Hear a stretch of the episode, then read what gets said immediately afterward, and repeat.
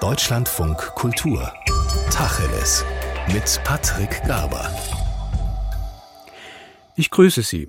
Die oft beschworene Zeitenwende, die wir gerade erleben, die hat viele Aspekte und einer der weniger beachteten ist das Verhältnis zwischen den Ländern des globalen Südens und dem reicheren Norden. Da ist derzeit einiges in Bewegung. Das hat mit dem Klimawandel zu tun, aber auch mit dem Ukraine-Krieg. Und wie das alles zusammenhängt, Darüber spreche ich nun mit Dr. Stefan Klingebiel. Er ist Politikwissenschaftler und Entwicklungsforscher. Guten Tag, Herr Klingebiel. Guten Tag, Herr Gaber. Sie leiten das Programm Inter- und transnationale Zusammenarbeit am German Institute of Development and Sustainability in Bonn, Herr Klingebiel. Das hieß früher Deutsches Institut für Entwicklungspolitik. Die Entwicklungspolitik ist derzeit kein so großes Thema, habe ich den Eindruck. Hier im Norden interessiert allenfalls, wie sich die Länder des globalen Südens zu Russland verhalten, zu dessen Angriffskrieg gegen die Ukraine und was sie gegen den Klimawandel tun fällt die Entwicklungspolitik angesichts all der anderen Krisen auf der Welt gerade hinten runter auf der politischen Agenda, auch hier in Deutschland?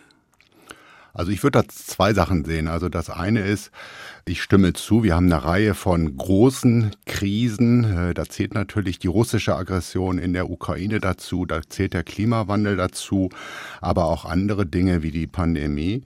Bei all diesen großen Krisen äh, leistet die Entwicklungspolitik einen Beitrag.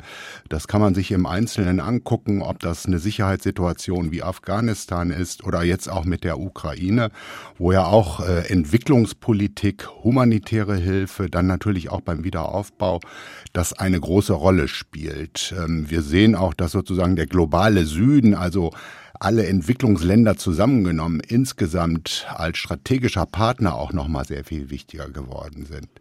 Gleichzeitig, und das wäre sozusagen schon auch ein Aspekt, ähm, der mich auch nachdenklich stimmt, ist natürlich sozusagen Entwicklungspolitik als Politikfeld, dass das äh, in einigen Ländern, in einigen westlichen Industrieländern äh, etwas an den Rand gedrängt wird. Ähm, das ist sicherlich eine Tendenz, die mit Populismus, Nationalismus zum Teil zu tun hat, aber sozusagen die Relevanz des Politikfeldes sehe ich absolut äh, gegeben angesichts der Krisensituation.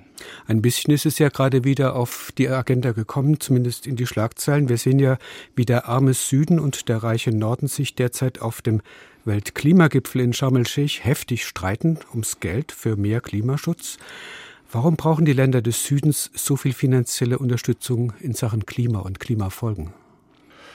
Ich denke, da müssen wir verschiedene Dinge betrachten. Das eine ist, viele Entwicklungsländer sind besonders stark vom Klimawandel betroffen. Also wenn Sie etwa an die kleinen Inselstaaten denken, äh, zum Beispiel im Pazifik wie Kiribati und andere Länder, die sind tatsächlich unmittelbar essentiell vom Anstieg des Meeresspiegels betroffen. Es gibt aber auch andere Länder, wo eben Dürre oder was wir jetzt in diesem Jahr auch gesehen haben, die Fluten in Pakistan sehr stark, stärker als die meisten westlichen Länder betroffen sind. Ein zweiter Punkt, äh, Klimawandel ist historisch betrachtet sehr viel stärker durch die Industrieländer äh, verursacht worden als durch die Entwicklungsländer. Das heißt, wir haben auf eine Art eine starke Ungerechtigkeit auch, dass eben Entwicklungsländer, die mehr die Konsequenzen zu tragen haben, äh, aber viel weniger dazu äh, äh beigetragen haben. Und ein dritter Punkt ist mir wichtig. Wir sehen ja, dass wir enorme Anstrengungen unternehmen müssen, um mit dem Klimawandel umzugehen. Zum einen, um die Emissionen zu reduzieren, aber auch um uns dagegen zu wappnen, äh, gegen diese Konsequenzen. Da tun wir uns ja schon in Deutschland schwer, wenn wir etwa an die äh, A-Flut vom letzten Jahr denken. Das ist aber für Entwicklungsländer, die in der Regel natürlich über sehr viel weniger Ressourcen verfügen, auch viel weniger Kapazitäten, um damit umzugehen, nochmal ein Vielfaches äh, schwieriger. Das heißt also insgesamt ist das für Entwicklungsländer tatsächlich nochmal sehr viel einschneidender, als wir das schon ohnehin auch für Europa und für andere Länder sehen. Also der globale Süden hat bisher relativ wenig beigetragen zur Erderwärmung, ist von den Folgen aber besonders betroffen und fordert darum auch so eine Art historischen Schadensersatz von den Industrieländern. Habe ich das richtig verstanden? Wir haben eine Vereinbarung von 2009, wo eben die äh, COP, die damals stattgefunden hat, also ähnlich zu dem, was im Moment in Ägypten stattfindet. Also die Klimakonferenz. Die Klimakonferenz, genau, wo eben die OECD-Länder versprochen haben, bis zum Jahr 2020, also bis zum vorletzten Jahr, pro Jahr 100 Milliarden US-Dollar für Entwicklungsländer zur Verfügung zu stellen, damit äh, die sich eben in Bezug auf den Klimawandel zum einen bei den Emissionen diese reduzieren können, aber zum zweiten auch um Anpassungsmaßnahmen umzusetzen. Diese 100 Milliarden, das wissen wir, ist im Prinzip nur ein Tropfen auf den heißen Stein. Gerade jetzt für die Klimakonferenz äh, gibt es eben neue Klimafinanzierungsberechnungen, wonach das nochmal sehr viel mehr sein müsste, was in Entwicklungsländern investiert wird. Das, was aber schwierig ist, dass ähm, selbst diese 100 Milliarden eben bislang äh, nicht umgesetzt werden äh, von den Industrieländern. Das heißt, im besten Fall, das sind die OECD-Berechnungen, sind wir jetzt vielleicht bei etwa 83 Milliarden US-Dollar. Einige internationale Nichtregierungsorganisationen sehen das sehr viel kritischer. Demnach wäre das noch sehr viel weniger. Das heißt also, selbst die 100 Milliarden, die nicht ausreichen, werden nicht erfüllt. Soll dieses Geld denn als Teil der regulären Entwicklungshilfe fließen oder sollte es ursprünglich on top ausgezahlt werden, also zusätzlich zu dem, was sowieso schon für, weiß ich nicht, ländliche Entwicklungsprogramme, Unterstützung von Gewerbe und so weiter geleistet wird? Das ist ein wichtiger Punkt, also vom Grundsatz, äh, und das ist sozusagen die übliche internationale Verhandlungssprache dann ja auch, wurde vereinbart, dass das zusätzlich und neues Geld sein soll, also zusätzlich und neu zur Entwicklungszusammenarbeit. Wenn Sie sich das angucken, äh, ist es bei den meisten OECD-Ländern aber tatsächlich so, dass ein großer Teil, sogar der größte Teil, eben aus der Entwicklungszusammenarbeit kommt. Äh, wir haben eigentlich nur zwei Ausnahmen in der Hinsicht, äh, Schweden und Norwegen, die tatsächlich das gesondert berechnen. Ansonsten wird der überwiegende Teil der internationalen Klimafinanzierung aus der Entwicklungszusammenarbeit genommen. Mir wäre es wichtig dabei zu betonen, dass das natürlich beides, also Entwicklungszusammenarbeit und Klimafinanzierung, sehr dicht beieinander liegende Felder sind. Das sollte man nicht versuchen, gegeneinander auszuspielen.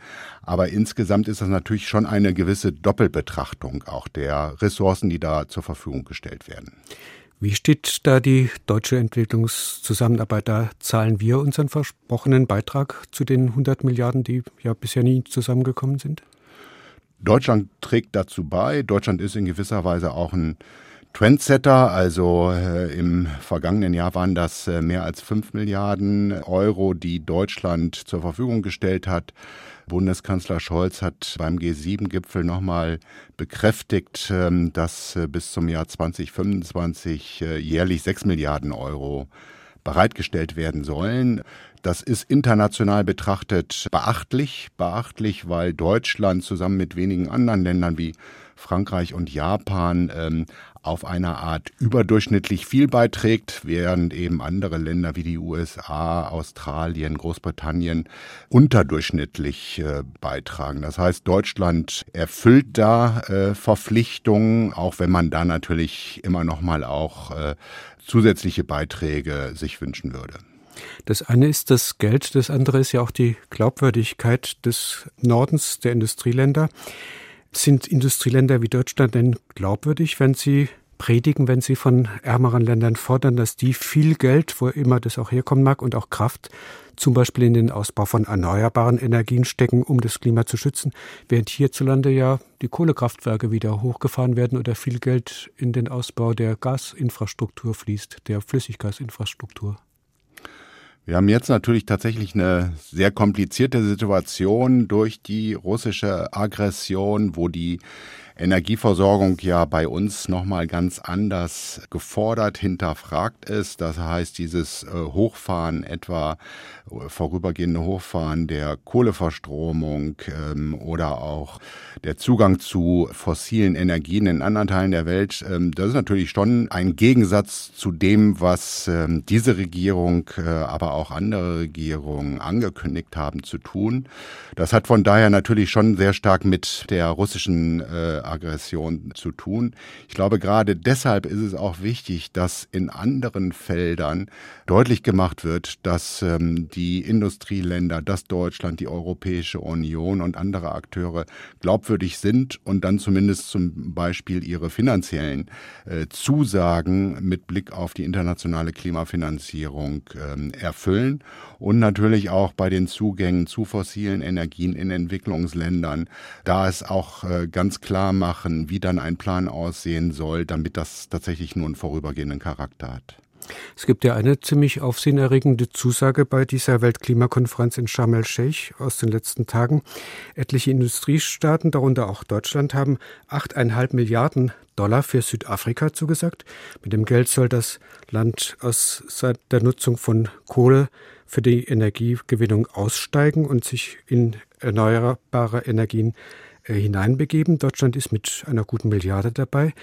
Ist das ein Tropfen auf den heißen Stein oder sieht man da wirklich konkret, dass sich was bewegt? Ich glaube, gerade das Südafrika-Beispiel ist sicherlich äh, etwas, wo man erkennen kann, dass das schon auch andere Größenordnungen jetzt erreicht. Das heißt also, einige G7-Länder zusammen mit der mit der EU sehr bemüht sind, äh, die Energiewende in Südafrika mit zu unterstützen. Das heißt also schon von den äh, finanziellen Volumen her gedacht, äh, eine andere, eine bessere Größenordnung. Ich finde es auch sehr wichtig, dass sozusagen dieser Aspekt äh, gerechte Energiewende äh, mit enthalten ist. Gerecht deshalb, weil natürlich in Südafrika genauso wie in Deutschland ein Kohleausstieg äh, natürlich auch mit, mit sozialen Kosten, mit sozialen Härten verbunden ist. Und ich glaube, wir dürfen eben nicht annehmen, dass äh, eine solche Energiewende in Südafrika politisch, gesellschaftlich, sozial äh, leichter hinzubekommen ist als bei uns. Das heißt also, man muss da, glaube ich, schon diese verschiedenen Dinge, was heißt das auch politisch, was heißt das gesellschaftlich, was heißt das für ähm, ärmere Bevölkerungsgruppen, das ist eben ein ganz wichtiger Teil. Also von daher dieses Zusammendenken und Planen halte ich für, für einen richtigen und wichtigen Ansatz und von daher finde ich das als Modell erstmal grundsätzlich äh, sehr sinnvoll. Südafrika ist die größte Volkswirtschaft des afrikanischen Kontinents. Ist es denn sinnvoll, gerade beim Klimaschutz die Gelder auf solche Schwellenländer, also solche schon etwas weiterentwickelten Länder zu konzentrieren, wo vielleicht auch mehr Raum kommt, als äh, bei weniger entwickelten Staaten? Ich glaube, das ist tatsächlich unsere äh, Hauptproblematik im Moment diese Gleichzeitigkeit. Wir müssen natürlich auf die großen Schwellenländer Südafrika und dann gibt's natürlich nochmal äh, von den Dimensionen noch sehr viel größer, wenn Sie an Indien, wenn Sie an Indonesien und natürlich auch China denken. Ähm, das ist absolut zentral, dass wir da natürlich äh, diese Transformation, diese Energiewende hinbekommen können und das eben von außen auch unterstützt. Gleichzeitig, und das ist mir eben auch wichtig, ähm, kann das natürlich nicht bedeuten, dass wir die Länder, die nicht so viel Emissionen verursachen, deswegen hinten runterfallen lassen oder die vielleicht auch aus geostrategischen äh, Gesichtspunkten vielleicht nicht die große Rolle spielen. Das heißt, diese Gleichzeitigkeit hinzubekommen, äh, das auch entsprechend ähm, durch Entwicklungspolitik weiter betreiben zu können, dass wir uns eben auch um die Länder kümmern, die vielleicht für uns nicht unmittelbar im Vordergrund stehen. Das halte ich für ganz wichtig. Also von, von daher das eine tun, aber das andere nicht lassen. Geostrategisch sagten Sie gerade, das bedeutet also, dass Entwicklungspolitik sich doch auch an den Interessen der Geberländer, also zum Beispiel an deutschen Interessen, orientiert, nach dem Motto, wer strategisch wichtige Rohstoffe hat, die uns interessieren, wer vielleicht Erdgas hat, wer vielleicht sogar grüne Energie liefern kann, der bekommt bevorzugt Hilfe und wer nicht so interessant ist, na, der muss schauen, wo er bleibt. Also ich glaube, gerade die Frage, wie stark Entwicklungspolitik äh, zukünftig dann auch unsere eigenen Interessen mitbedienen soll. Das ist natürlich ein Thema. Das, das ist sozusagen auch immer traditionell ein Thema für die Entwicklungspolitik. Entwicklungspolitik ist stärker wertebasiert als andere Politikbereiche. Ähm, Werte wie Humanismus, äh, christliche Werte, internationale Gerechtigkeit. So gleichzeitig haben wir aber auch eigene Interessen, die müssen nicht unbedingt kurzfristiger Art sein, ähm, wie etwa Klimawandel, wo es ja darum geht, dass äh, letztlich alle Länder, ja gerade auch die Entwicklungsländer, davon profitieren können. Dass jetzt in einigen Geberländern der Versuch unternommen wird, Entwicklungspolitik nochmal stärker auch für eigene nationale Interessen mit einzusetzen, das, das sehen wir sicherlich. Äh, gerade in Großbritannien haben wir das in den letzten Jahren gesehen im Zusammenhang mit dem Brexit ähm, traditionell ist, gilt das sicherlich auch für die USA, die sehr stark sicherheitsfokussiert ihre Entwicklungszusammenarbeit einsetzen. In Deutschland haben wir das in dieser Form nicht und ähm, ich halte es erstmal auch für äh, sinnvoll, auch ähm, über unsere Interessen auch in der Entwicklungspolitik nachzudenken. Im Moment entsteht ja auch die erste deutsche nationale Sicherheitsstrategie, wo Entwicklungspolitik auch ein Teil von einem weiten Sicherheitsverständnis sein soll. Das halte ich ähm, für richtig. Gleichzeitig ist aber auch ähm, der Anspruch, Entwicklungspolitik tatsächlich so zu gestalten, dass erstmal primär globale nachhaltige Entwicklung, die Entwicklung der Partnerländer im Vordergrund steht, für wichtig. Also auch da ist es ähm, eine Frage sozusagen, wie bekomme ich diese Komplexität in einem Politikfeld dann auch unter und gemanagt? Ich spreche heute mit dem Politikwissenschaftler Dr. Stefan Klingebiel über Entwicklungszusammenarbeit und Klimapolitik und darüber, was der Ukraine-Krieg für den globalen Süden bedeutet. Genau der Krieg. Die meisten Staaten der Welt lehnen Russlands Angriffskrieg gegen die Ukraine ab, aber längst nicht alle. Das konnten wir ja Anfang März sehen bei der Abstimmung in der UN-Generalversammlung über den russischen Angriffskrieg. Da haben etliche Länder des Südens sich eben nicht zu einer Verurteilung Russlands durchringen können. Woran liegt das?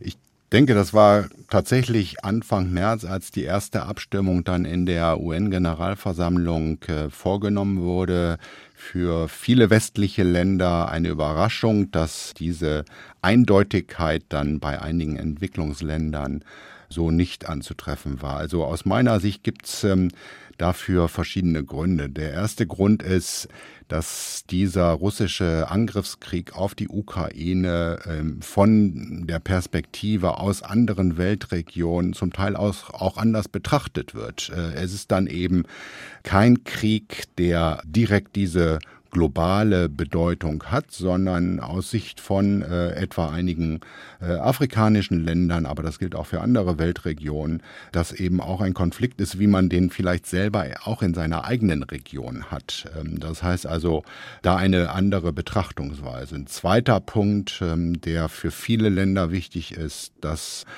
der Westen, die äh, äh Länder Europas und äh, die USA in vielerlei Hinsicht oft äh, Doppelstandards haben. Ähm, gerade der Irakkrieg 2003 äh, mit der von den USA geführten Koalition, der nicht UN-mandatiert war, wird, wird immer wieder als Beleg auch herangeführt, ähm, dass eben die Standards nicht für alle gleich sind ähm, und auch das Überschauen von vielen Konfliktsituationen in der Welt, ähm, wo eben deutlich weniger Aufmerksamkeit ähm, vorherrscht.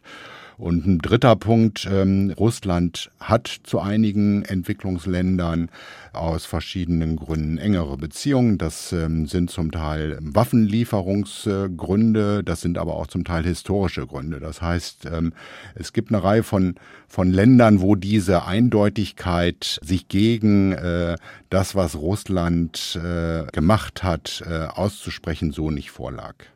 Das sind also zum Teil besondere Beziehung zu Russland, aber es ist auch, wenn ich die richtig verstanden habe, so eine Art antiwestlicher Reflex. Das heißt, ihr seid mit uns nicht solidarisch oder ihr habt auch Angriffskriege angezettelt. Sie haben den Irak genannt. Da hat sich ja hinterher auch herausgestellt, dass die Begründung vollkommen falsch war, dass die angeblichen Massenvernichtungswaffen im Irak gar nicht zu finden waren. Also zweierlei Maß. Also es gibt zum Teil diesen anti-westlichen Reflex. Es gibt aber auch sowas wie eine Enttäuschung. Ähm, Enttäuschung in der Hinsicht, wenn Sie sich die Covid-Pandemie anschauen wo sich ja nochmal gezeigt hat, dass eben bei der Impfstoffverteilung äh, es nicht gerecht zugeht, sondern eben Entwicklungsländer äh, erstmal ganz weit hinten sich in der Schlange sozusagen einreihen müssen. Ein anderer Punkt, äh, wenn Sie sich jetzt vom September die Generalversammlung angeschaut haben, werden Sie festgestellt haben, dass viele Entwicklungsländer sagen, wir haben seit Jahrzehnten gefordert, dass wir mehr Mitsprachemöglichkeiten bekommen, etwa wenn Sie an den UN-Sicherheitsrat denken oder an die äh, wichtigen Gremien und Plattformen wie die G20, wo eben viele Entwicklungsländer nicht repräsentiert sind. Aber all das hat nicht dazu geführt, dass diese internationalen Strukturen gerechter, inklusiver wurden. Das kann dann eben sich auch so niederschlagen, dass dann eben, ja, die Autorität, die moralische, politische Autorität ähm, nicht so ausgeprägt ist. Ich erinnere mich gut, ähm, unsere Außenministerin hat Anfang März äh, bei der UN-Generalversammlung angesprochen, dass sie bei den Konsultationen mit vielen Außenministerkolleginnen und Kollegen äh, gerade auf diese Doppelstandards, auf die Nichterfüllung von Versprechen äh, angesprochen wurde und äh, dass das eben für sie auch ein ganz wichtiger Punkt war zu verstehen, ähm, dass sich in unserer Politik da auch etwas gegenüber dem globalen Süden ändern muss. Zumal ja gerade ärmer Länder besonders unter den globalen Folgen dieses Kriegs in der Ukraine leiden, also vor allem den hohen Preisen für Nahrungsmittel und für Energie, werden dafür die Sanktionen verantwortlich gemacht, die der Westen gegen Russland verhängt hat, oder eher die Aggression Russlands, die das ganze Jahr ausgelöst hat? Das eine ist, ich glaube, diese Eindeutigkeit, die wir sehen, das ist die russische Aggression, die wird tatsächlich nicht von allen Ländern ähm, so geteilt. Das gilt für die äh, Nahrungsmittelpreise und auch für die Energiepreise.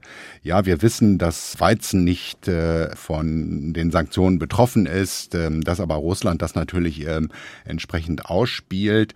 Und äh, für viele Entwicklungsländer ist es aber trotzdem in diesem Zusammenhang ähm, sozusagen der Westen, der die Situation so eskalieren lässt, dass das zu extremen Preissprüngen global, aber gerade auch bei Entwicklungsländern geführt hat. Und ähm, das führt dazu, dass eben die Zahl der Armen ähm, innerhalb von wenigen Monaten stark angestiegen ist in Entwicklungsländern. Und wir sehen auch in vielen Ländern, dass dadurch äh, natürlich auch instabile politische äh, Folgen das Ganze hatte. Etwa Sri Lanka, wo die Regierung auch nicht besonders entwicklungsorientiert ist, aber wo dann äh, die Pandemiefolgen zusammentreffen äh, mit den Folgen äh, des Ukraine-Krieges, so dass das tatsächlich in vielen Ländern mittlerweile erhebliche politische negative Auswirkungen hat.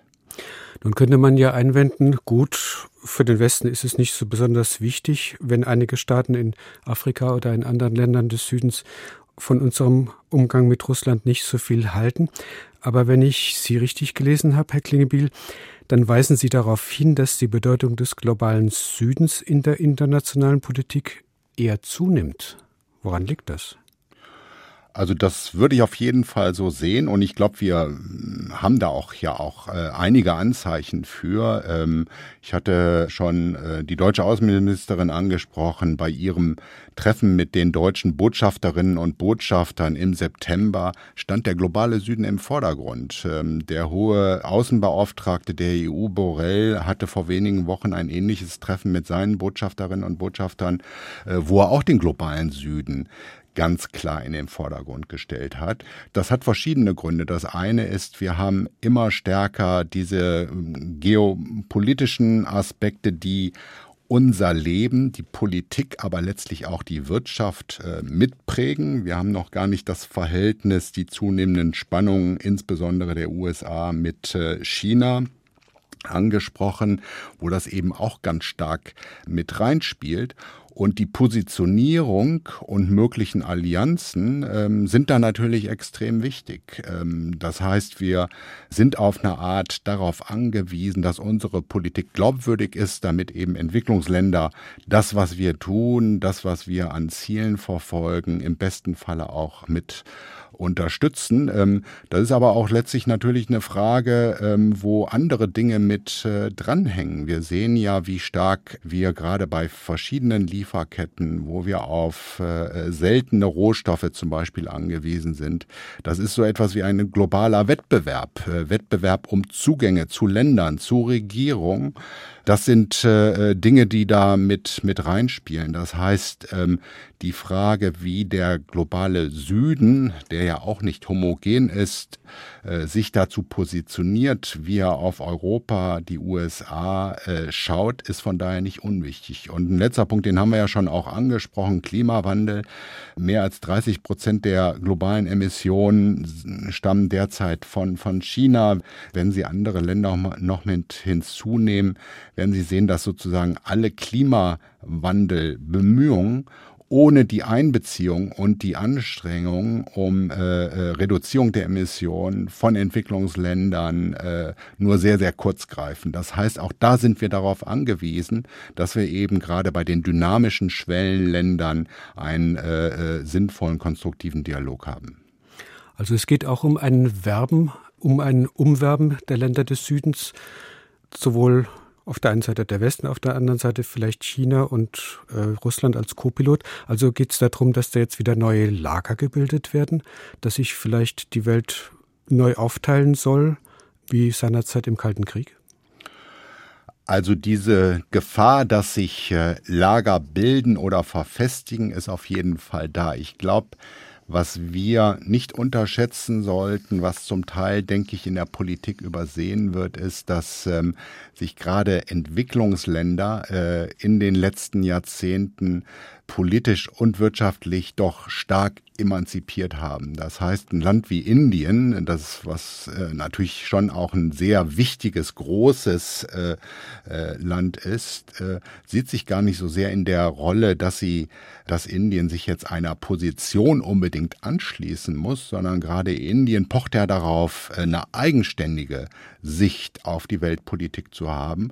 Und natürlich hat ein Land wie Indien, aber das gilt für andere Entwicklungsländer genauso, bestimmte eigene Interessen. Und diese Interessen leiten sich nicht automatisch von der Lagerzugehörigkeit ab. Das heißt, ähm, äh, auf eine Art müssen wir natürlich um Vertrauen werben, müssen wir ähm, auch Leistungen erbringen, äh, müssen wir unsere Verpflichtungen äh, einhalten. Es ist aber, glaube ich, weniger eine Frage, ähm, dass wir Länder dann in unser Lager bringen wollen, sondern diese Flexibilität äh, von Ländern, von Entwicklungsländern wird sicherlich anhalten und dieses Anerkennen, dass Entwicklungsländer eigene Interessen haben, eigene Sichtweisen, ist eben auch ganz wichtig.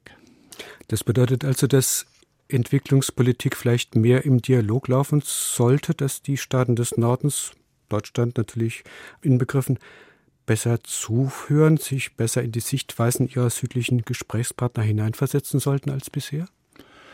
Ich glaube, insgesamt ist natürlich das, was unser Verhältnis zum globalen Süden ausmacht, das sind letztlich alle Politikfelder, von der Gesundheitspolitik über Außenpolitik, Sicherheitspolitik etc. Entwicklungspolitik gehört da ganz klar äh, mit dazu, ist eins der Instrumente, äh, was sehr konstruktiv genutzt werden kann, um unser Verhältnis äh, zu Entwicklungsländern äh, mitzugestalten. Und in dem Rahmen halte ich es tatsächlich für ganz wichtig, ähm, ja, ähm, Dialogmöglichkeiten, die bestehen, ähm, zu nutzen und im besten Fall zu erweitern. Und äh, was wären das für Dinge, an die ich da denke? Dass, da, wir haben tatsächlich, glaube ich, etwa über die politischen Stiftungen, die in vielen Entwicklungsländern Ländern tätig sind, Zugänge, Kanäle, um auch einen informellen äh, äh, Austausch zu haben. Wir haben bei uns am Institut, am IDOS ähm,